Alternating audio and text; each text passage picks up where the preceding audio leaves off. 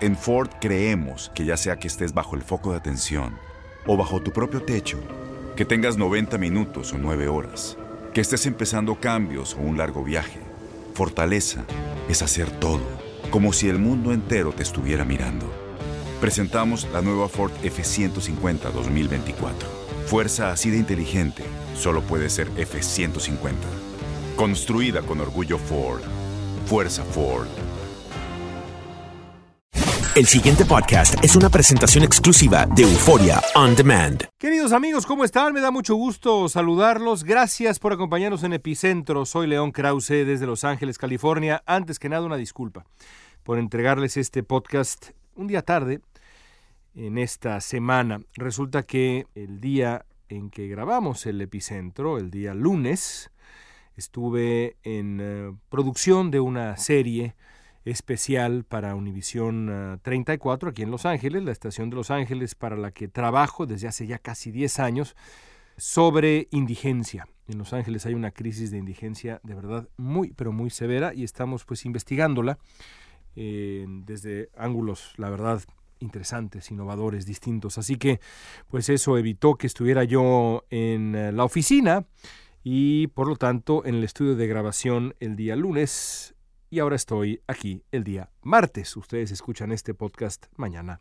miércoles. Una disculpa, gracias por su paciencia y su comprensión.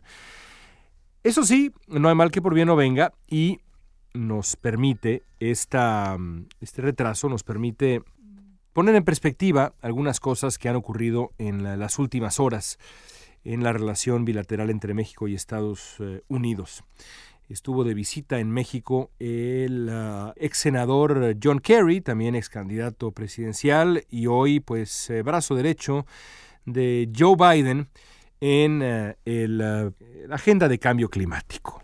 Es un tema que le ha importado a Kerry desde hace mucho tiempo y pues es el brazo derecho de Biden en ese tema tan importante y viajó a México Kerry para hablar sobre el asunto, para visitar al presidente López Obrador, que lo llevó a Palenque, y también para elogiar el muy polémico programa Sembrando Vida del gobierno mexicano. Digo muy polémico porque en eh, México se ha demostrado que el programa que eh, supone que al uh, sembrar árboles se puede prevenir la migración, se puede aliviar la pobreza, pues ha eh, provocado en muchos sentidos reacciones eh, distintas, opuestas, ha incrementado la tala, no ha sido un programa que ha dado buenos resultados. Aún así, el uh, ex senador Kerry se um, hizo presente para elogiar abiertamente el programa Sembrando Vida y también al presidente de México, López Obrador. Es muy llamativo, es muy uh, interesante lo que está sucediendo. Me parece que eh, hay una dinámica muy clara en la relación bilateral uh, ahora que está en el poder la administración Biden. Algunas cosas han cambiado y muchas otras no han cambiado desde la época de Donald Trump. Lo que no ha cambiado es el énfasis en la migración. A pesar de que la agenda bilateral tiene muchos temas, tiene muchos asuntos que son muy importantes, al gobierno de Estados Unidos, me parece, ninguno le resulta más urgente que la contención del fenómeno migratorio. Y si esa es la prioridad, entonces lo que supone dicha prioridad es que para el gobierno de Estados Unidos es indispensable contar con la venia, la aquiescencia, la colaboración del gobierno de México, específicamente del hombre que lo encabeza, Andrés Manuel López Obrador.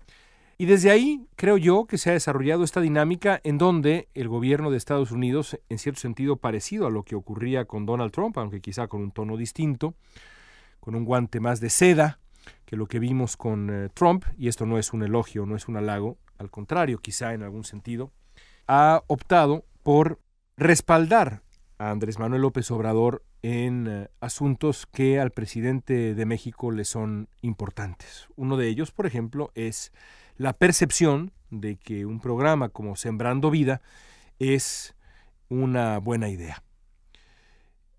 De esa manera, respaldando a López Obrador en lo que a López Obrador le importa, el gobierno de Estados Unidos calcula, me parece, que va a encontrar del lado mexicano el respaldo para el tema central de la agenda bilateral que es la migración. Y vaya que lo necesita porque el tema migratorio en cuanto a la política doméstica en Estados Unidos se ha vuelto desde hace mucho tiempo un dolor de cabeza. Y rumbo a las elecciones de medio término de 2022 y por supuesto a las presidenciales del 2024, el gobierno de Joe Biden tiene que encontrar la manera de desarticular ese desafío. Y para eso necesita que México permanezca como un aliado en esta estrategia tan lamentable de contención punitiva, podríamos llamarle. El gobierno estadounidense anunció a finales de la semana pasada su intención de retomar, por ejemplo, el programa Permanezca en México, que ha obligado a decenas de miles de inmigrantes a esperar en México en condiciones terribles, no hay otro adjetivo, ¿eh? bueno, hay muchos más, pero de verdad que le queda bien, terribles, infernales, la resolución de sus procesos de solicitud de refugio en Estados Unidos, en condiciones de verdad terribles. Después de la sentencia de la Suprema Corte que dispuso la reinstalación de la polémica política, la administración Biden ha tratado de vender esta decisión como una suerte de deber. La realidad es distinta. Enfrentado con una crisis migratoria que le complica la vida en el ambiente político polarizado, doméstico, interno en Estados Unidos rumbo a las elecciones que ya mencionábamos del 2022, el gobierno que encabeza Joe Biden ha optado por doblar las manos, ir contra su propia promesa moral en el tema migratorio y retomar la que fue sin duda una de las políticas antiinmigrantes más tóxicas de Donald Trump. En ese sentido, la sentencia de la Corte pues le vino, citando a los clásicos, como anillo al dedo a Biden. Ahora puede tomar, adoptar políticas migratorias reprobables y escudarse, al menos en este caso, en el mandato judicial. Yo quería eliminar permanezca en México, pero bueno, las cortes me dijeron que no podía. La decisión es doblemente lamentable porque había una salida. Las Cortes incluyeron una válvula de escape que Biden podría haber usado si de verdad hubiera querido acabar con el programa que prometió eliminar. Porque resulta que para reinstalar, recomenzar permanezca en México, el gobierno de Estados Unidos necesita de la colaboración explícita del gobierno mexicano. De acuerdo con distintas versiones periodísticas, por ahora, el gobierno de México ha exigido una serie de mejoras al programa a cambio de su cooperación, entre ellas el perfeccionamiento del sistema mediante el cual los solicitantes de asilo atienden a sus citas con el sistema de cortes migratorias en Estados Unidos. El gobierno estadounidense anunció ya su voluntad de invertir pues por ahí de 25 millones de dólares para construir y operar cortes temporales en la, en la frontera para que puedan pues ir ahí a presentar sus casos los migrantes. 25 millones de dólares. Se trata, sí, de un buen principio, pero no es suficiente. Ni de lejos es suficiente. El gobierno de México, en mi opinión, debe negarse a participar de nuevo en Permanezca en México a menos de que el gobierno en Washington esté dispuesto a convertirse en un socio verdadero para garantizar el mínimo bienestar de los migrantes que van a estar en México, que van a esperar en México. Los antecedentes son, insisto, terribles. La versión anterior de este programa Permanezca en México, que fue ideado por el equipo de nativistas alrededor de Donald Trump y apoyado abiertamente por López Obrador, hundió en la miseria, el desamparo, la violencia y muchas cosas más a decenas de miles de seres humanos. Muchos se vieron obligados a vivir en campamentos de enorme insalubridad, enorme riesgo. No hay una sola organización de derechos humanos que no haya condenado lo que fue a todas luces una vergüenza histórica para ambos países. Esa es la versión anterior. México no puede repetir esa historia. No puede permitir que esa historia se repita. En la agenda migratoria, el gobierno de López Obrador tiene la sartén por el mango, es clarísimo.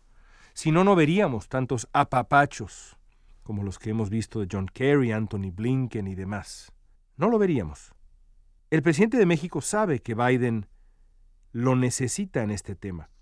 Hasta ahora López Obrador ha aprovechado esa ventaja en el tablero diplomático para pues tener desplantes al estilo la visita de Díaz Canel. Ahora puede y debería usar esa ventaja para algo que realmente importa y que puede, y esto es crucial, mejorar la vida de los inmigrantes, que López Obrador, no está de más recordarlo, prometió cuidar en aquella ya distante campaña del 2018. Si a Biden le urge ya comenzar de nuevo a mandar a miles de migrantes a México, el gobierno mexicano debería exigir apoyo para garantizarle a toda esa población una vida digna y segura.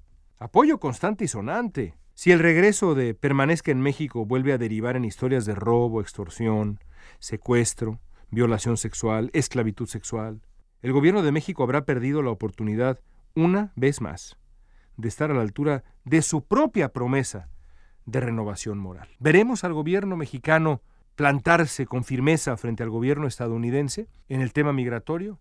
¿O veremos al gobierno mexicano simplemente decir, bueno, muy bien, esto es lo que a ti te importa? Perfecto. A cambio de esto, quiero seguir recibiendo de tu parte la vía libre que me has dado. Al fin y al cabo, podría pensar López Obrador, en México no hay quien defienda a los migrantes. En las encuestas los mexicanos han demostrado ser bastante antiinmigrantes, con un prejuicio bastante arraigado contra los inmigrantes. Así que para López Obrador es ganar, ganar. ¿Qué importa si falta una promesa central de su campaña, la promesa de cuidar realmente a los migrantes? Ya veremos qué ocurre a ambos lados de la frontera. Por lo pronto, sí tengo claro, amigos, que los que pierden en esto son los que pierden siempre, los inmigrantes. Hasta la próxima semana, gracias por escuchar Epicentro. Siempre es un placer. El pasado podcast fue una presentación exclusiva de Euphoria On Demand. Para escuchar otros episodios de este y otros podcasts, visítanos en euphoriaondemand.com. Boost Mobile tiene una gran oferta para que aproveches tu reembolso de impuestos al máximo y te mantengas conectado. Al cambiarte a Boost, recibe un 50% de descuento en tu primer mes de datos ilimitados. O, con un plan ilimitado de 40 dólares, llévate un Samsung Galaxy A15 5G por $39.99. Obtén los mejores teléfonos en las redes 5G más grandes del país. Con Boost Mobile, cambiarse es fácil. Solo visita boostmobile.com. Boost Mobile, sin miedo al éxito. Para clientes nuevos y solamente en línea, requiere AroPay. 50% de descuento en el primer mes requiere un plan de 25 dólares al mes. Aplican otras restricciones. Visita boostmobile.com para detalles.